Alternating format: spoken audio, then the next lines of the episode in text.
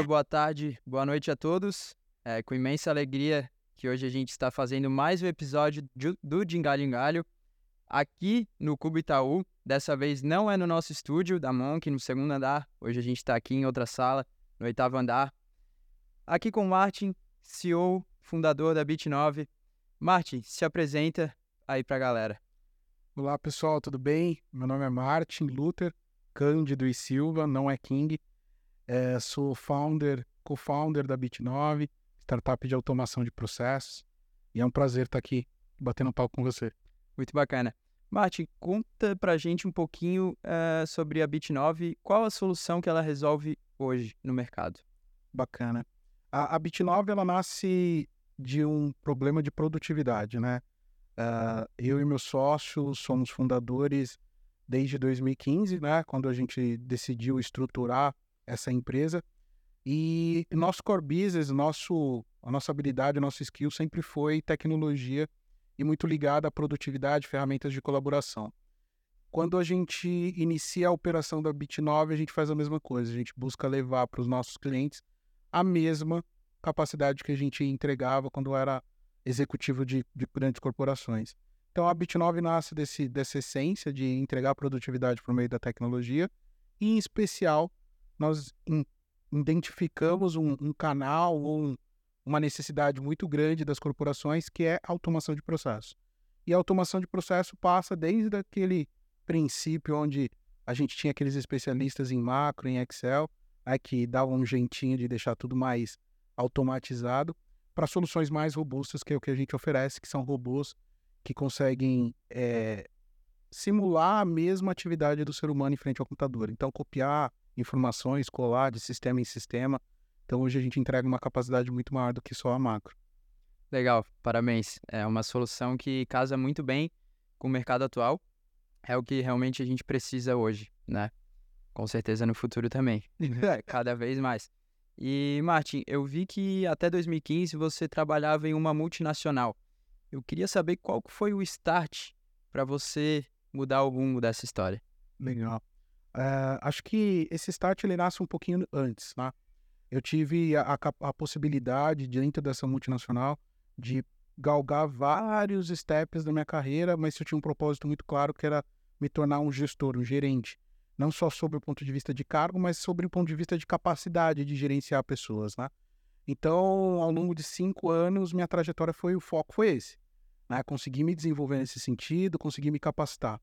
E aí, em determinado momento, a gente vai conseguindo superar esses, essas, esses desafios, né? É, você vai vendo os seus projetos serem concluídos com mais satisfação, com mais ênfase, com mais eficiência, e, e de certa forma alguma coisa vai te provocando para o próximo passo. Né? E, e, quando eu alcancei esse patamar de gestão, é, algo estava me provocando para o próximo passo. E eu já vinha de, de participações em eventos de Startup Weekends, né? Em todo final de semana praticamente, participava de algum evento que estava falando sobre empreendedorismo. Estava muito conectado com esse mundo de startup, acompanhei o lançamento do, do Cubinho. Uh, e acho que de alguma forma aquilo já começou a me, me provocar. Então, essa centelha acho que veio um pouquinho antes, quando em 2015 a gente tomou a decisão de abrir empresa. Acho que já estava com algo consolidado, eu estava preparado para esse momento, de verdade. Legal, muito bacana. É uma história que realmente faz um sentido, né? Hoje a Bit9 está aqui e eh, com certeza ela tem um propósito por trás disso.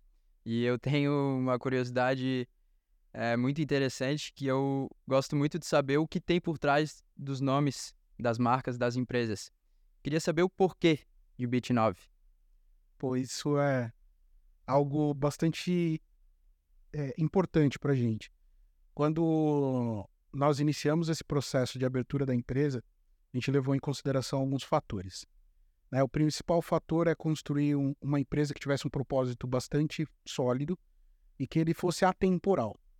Né? E quando a gente escreveu esse propósito, a gente colocou lá que era oferecer soluções de tecnologia para a produtividade dos negócios dos nossos clientes.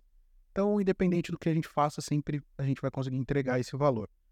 É, e o outro ponto que não tem a ver com propósito e valores era, cara, precisam conseguir fazer o falar o nosso nome fácil.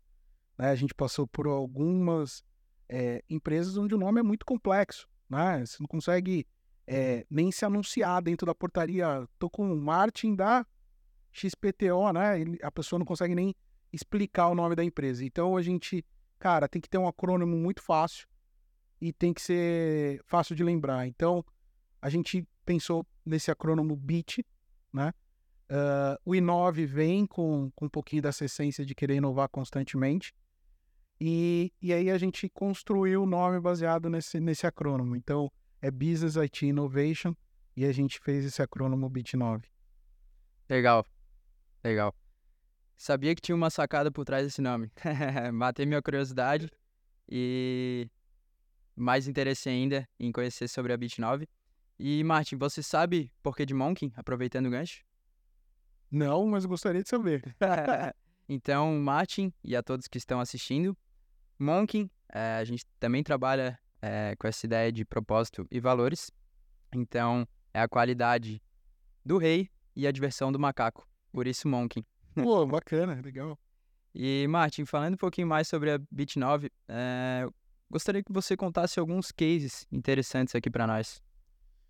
Bacana. Acho que a Bit9 ela, ela passa por diversos cases na nossa história, né? Boa parte deles, deles públicos, mas eles também refletem um pouquinho do, do nosso desenvolvimento como empresa, nossa capacidade de inovar como tecnologia também, né? Em 2015, obviamente, como qualquer outra empresa, você se apoia muito em, em contatos que te abram portas, né? E a gente, desde o início, teve a possibilidade de é, escancarar a porta já com uma grande conta, que foi a Caoa, né? Caoa Motores, uh, onde a gente teve a possibilidade de mostrar o nosso trabalho, o nosso potencial, e também nos permitiu entender que nós precisávamos de um produto. Então, a partir dali, é, saíram é, algumas dinâmicas né, e alguns pensamentos de como que a gente se torna diferente no mercado que vende tecnologia para diversas empresas e tem diversos concorrentes fazendo basicamente a mesma coisa. Uh, dali a gente tem hoje um dos nossos maiores cases, que é a BRK Ambiental, que é uma empresa de saneamento espalhada no, no Brasil como um todo, uh, que nos permitiu trazer para o mercado o que a gente imaginava como produtividade e eficiência de fato, que é o RPA, que é Robot Process Automation, que basicamente é a tecnologia que eu comentei, que é a tecnologia que permite eu emular tudo que acontece na tela do computador e transformar isso num robô que eu posso acionar né, e, e, e, e fazer com que ele execute as atividades à, medida que eu, que eu preciso. Então, o nosso primeiro case, de fato, foi nasce a partir dessa experiência com a, com a BRK, né, do fomento dessa tecnologia lá dentro. E a partir daí a gente teve, acho que, o, a grande virada na nossa, na nossa dinâmica, que é o nosso case da Porto Seguro. Então, a Porto Seguro tem uma aceleradora, né, oxigênio. Uh, em 2017, 2018, nós nos apresentamos para eles, né, é, com a solução que nós tínhamos, e eles estavam com exatamente essa dor. Né, navegando na dinâmica de RPA, começando a, a provar a RPA dentro da empresa, mas ainda não tinham como viabilizar uma jornada dessa tecnologia, porque ela tinha um custo de saída muito grande, é, que a gente chama de upfront. Então, eles tinham que fazer um investimento muito alto na tecnologia para começar a ter algum tipo de fruto. Foi então que a gente ofereceu o nosso modelo, que é um modelo baseado em SaaS. Ou seja, o nosso cliente ele não precisa comprar a tecnologia. Ele usa o robô mediante a quantidade de horas que ele precisa. E lá a gente fez as primeiras automações para grandes corporações em volume muito grande. Então, o nosso primeiro case foi a Porto Seguro, Uh, de lá nós validamos o modelo de SaaS, validamos precificação, é, obviamente se posicionamos, nos posicionamos no mercado de uma maneira mais consistente, porque você vem com esse peso e essa marca validadora, que também nos provocou a melhorar seu ponto de vista de compliance, né, de, de regras e de segurança, e de como se comportar e lidar com essas corporações gigantescas, e nos preparou para os próximos passos. Né? Uh, dali a gente teve outros grandes cases, como o Grupo Petrópolis. Né? Na sequência, começamos a expandir esse negócio para empresas como a Ezetec, que também hoje reside aqui no Cubo, no, no grupo, no hub de, de construção. Uh, e a partir dali a gente começou a ampliar o nosso business e, obviamente, focar para grandes corporações para mudar esse mercado em termos de, de produtividade. Então, acho que a gente tem diversos cases ao longo da nossa história, mas esses acho que são, foram os primeiros e os mais emblemáticos. Que bacana. É, os cases, é, realmente, eles representam o resultado e marcam a história da Bit9. E tenho certeza que, com o passar dos anos, terão cada vez mais cases. E eu vi também que vocês participaram do Hotmart Mart Challenge, né, o desafio das startups, e vocês tiveram um resultado bem bacana. E como foi essa experiência? Legal. Pedro, cara, vou ser muito transparente e sincero. A, a gente vinha de alguns anos tentando bater na porta de VCs e, e investidores.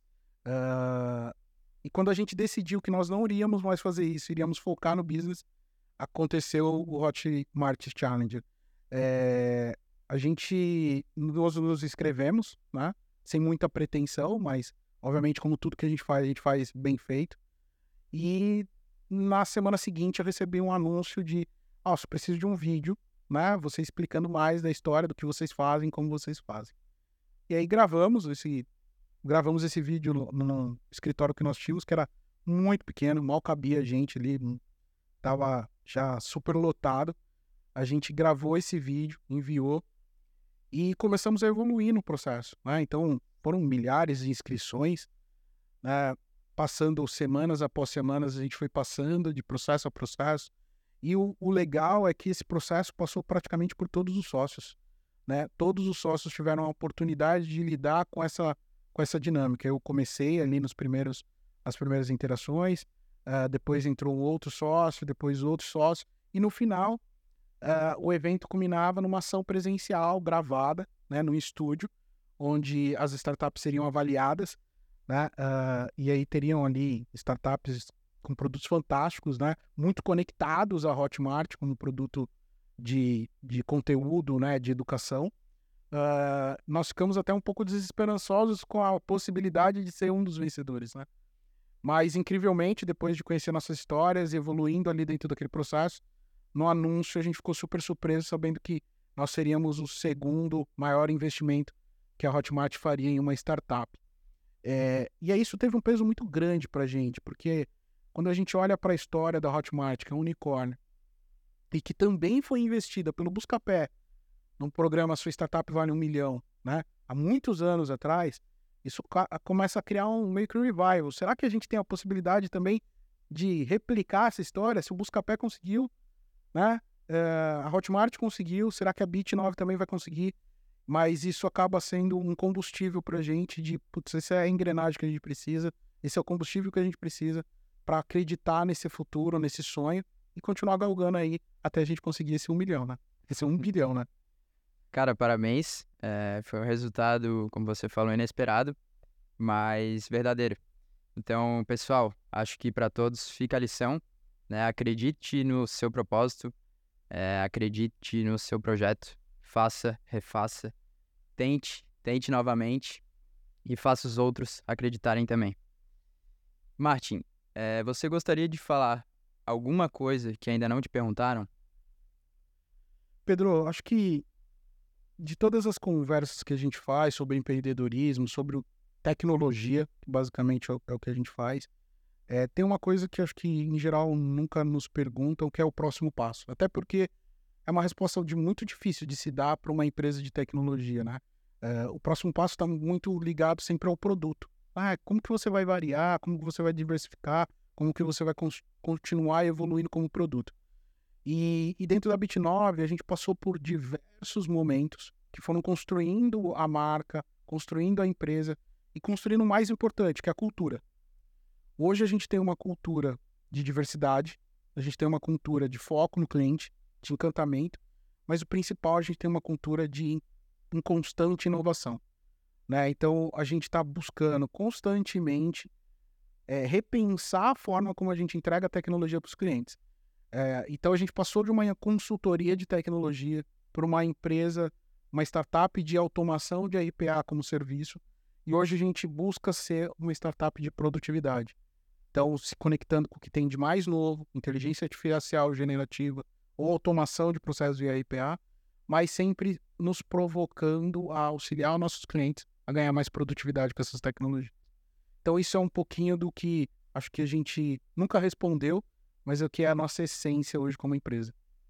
Legal, bem bacana. E o que significa para a Bit9 estar hoje presente aqui no ecossistema do Cubo Itaú? Boa pergunta, é... e acho que é um aprendizado. Muita gente me pergunta como eu cheguei e como a Bit9 chegou até, até o Cubo, né? Por que, que a gente escolheu o Cubo, se faz sentido o Cubo. Então, essas perguntas são muito presentes em quase todos os diálogos de pessoas ou empresas que querem conviver nesse ecossistema.